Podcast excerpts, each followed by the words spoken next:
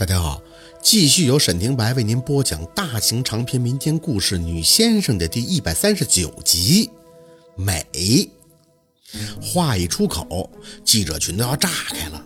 宝四真的很想看清他们俩的表情，只可惜秦森只给他一个侧脸，而陆佩他真正的表情隐藏在黑超之后，能看见的只是他标志性的勾起的嘴角。那双眼睛现在一定很愤怒吧？一会儿肯定就要找个没人的地儿，就要掐宝四的下巴了吧？宝四心里哼哼着，哼，我爸没在我就让你掐吗？你再掐我，我就掐你，不信你就试试。庞庞他哥立马救场，啊，是这样，我们这位观影人现在思维还不是很清晰，现在呢，先让他回去休息，剩余的时间由我们剧组的工作人员继续接受大家的采访。说完，他哥就满脸嗔怪的给宝四一个下台的眼神，推着那轮椅，各种无语的下去了。宝四没办法，谁叫这个姓陆的撞他枪口上了呢？事实上，是他把这件事玩坏了的。宝四跟他的梁子是一万块钱能解决的吗？他是喜欢钱，但是陆配的，哼，省省吧，类似的亏吃过一次就够了。他的钱，宝四可花不起。一旦过后，再给宝四定性成一个精神病患者，或者再让他三番几次的接受采访，妥了。这电影说不定上映以后被大家诟病的过程中，宝四都得一块承担责任。之前就是因为眼皮子浅吃过亏了，如今再为了这一万，怎么想怎么不值得。闹呢，宝四，哎，你怎么回事啊？咱不都说的好好的吗？宝四看着外边台上还在用力挽回局面的剧组人员，背上书包就要走。庞庞哥，我只能说实话，我不想被别人当成神经病。回头你们是说可以保护我，可是咱一没有合同，二没有立字据，我这还上学呢。要是传开了，大家可怎么看我呀？实在对不住了啊！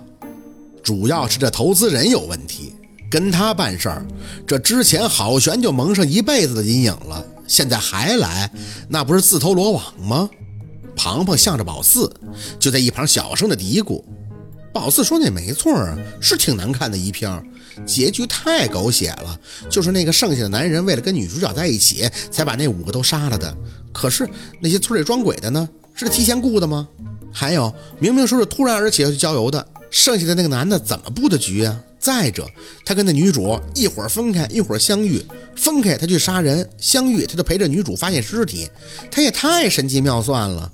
还有最重要的是，他们五个打起来时，那个杀人的也没挑拨呀，跟吃错药似的，他们就打起来了，就跟完全是为了作死要被人杀死似的才打，毫无逻辑啊！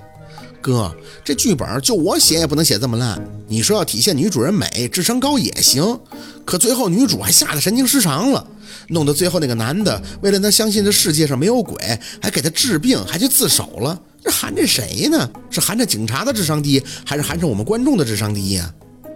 宝四有些惊讶地看着庞庞，你还看完了？看了，早上无聊，在你出去的时候看的，都给我看困了。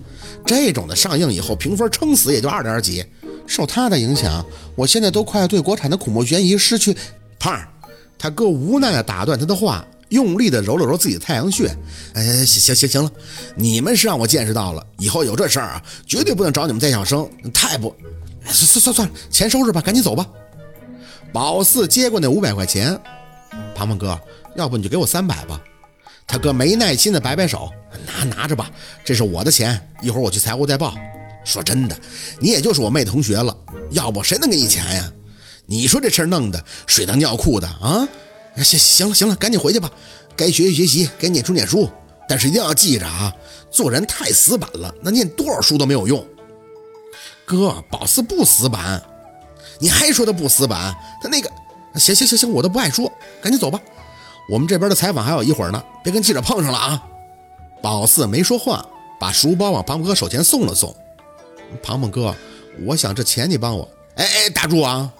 他哥有些忌讳的朝宝四抬手：“你还是自己去啊，这事儿我不掺和，跟我没关系啊。”啥啥钱呀？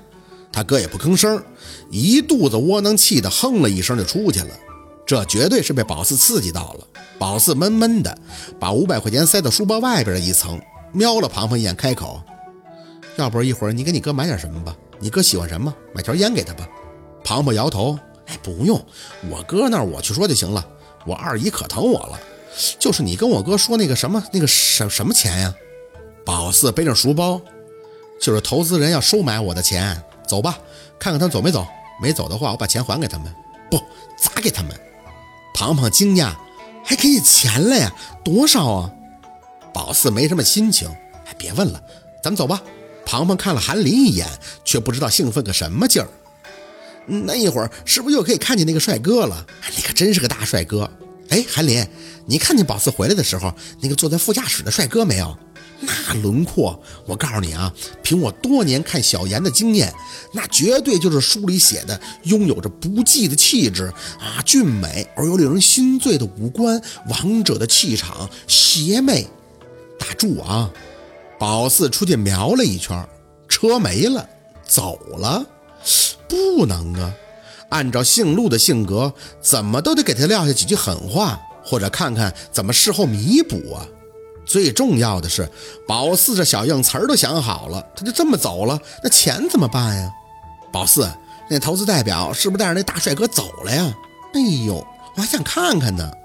宝四脑子里乱糟糟的，挥了一下手，算了，咱们先回去吧，我这还有急事要办呢。走，回头这钱单独找秦森转手也行，怎么说他性格也能比那姓陆的强点儿。庞庞是跟宝四没在一个频道上，在那因为没看见陆佩，郁闷了几秒钟以后，又兴冲冲的看向韩林。韩林，我跟你讲，我有两个梦想，一个是把我家的机场做大，另一个就是将来能去写剧本，把我写的故事搬上大银幕。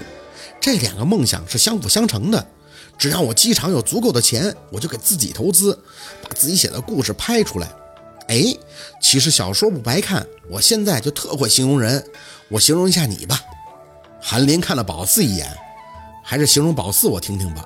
庞庞挑眉，我早就形容过好几遍了，你听啊，白皙，你别恶心我啊。庞庞捂着嘴笑，他不爱听，我形容你吧。嗯，看韩林啊，清秀的五官中带着那么一丝的俊俏，犹如清风般的气质，在笑起来时会夹杂着一抹暖人心弦的温柔。你，哎哎。在庞庞声情并茂的喋喋不休中，宝四的脚步骤停，看着眼前很有默契的倚靠在车旁的两个男人，心里哼了一声，就知道他们不会就这么说走就走的。陆佩的姿势很随意，他的身体倚在车门附近，手上还很惬意地夹着一支烟，嘴角依旧含着淡淡的笑。秦森站在他对面，双手插兜，侧着的脸仍是毫无表情。可以确定，这俩人是故意在这等宝四的。首先，他是最后一个上去接受采访的，在他之前的观影人都已经陆续的走了。其次，这是通往车站的必经之路。再往他车前停靠的那条分岔路看去，那就是海边儿。他们总不能在等身后的记者吧？妈耶，宝四，你看，是那个大帅哥和投资商代表。庞庞激动的双脸通红，喊的声音也很大。自然也就引起了他们俩的注意，眼神看过来，秦森还是淡的可以，而陆佩则满是深沉的笑意，手上的烟一扔，随即朝宝四伸了下手，似乎很友好的打着招呼。宝四，你看，你看，他是在叫你吧？是在叫你吧？哎，你是不是认识啊？一定要介绍给我啊！宝四深吸了一口气，不是说了吗？是那个烂人，你们等我。说完，抬脚就要过去，韩林却在此时伸手拉住了宝四的胳膊：“一起过去吧，你不是要还钱吗？我怕他们……没事，我以前跟他们打过交道。”说着，宝四给韩林一个安心的眼神，就向着陆佩他们走近。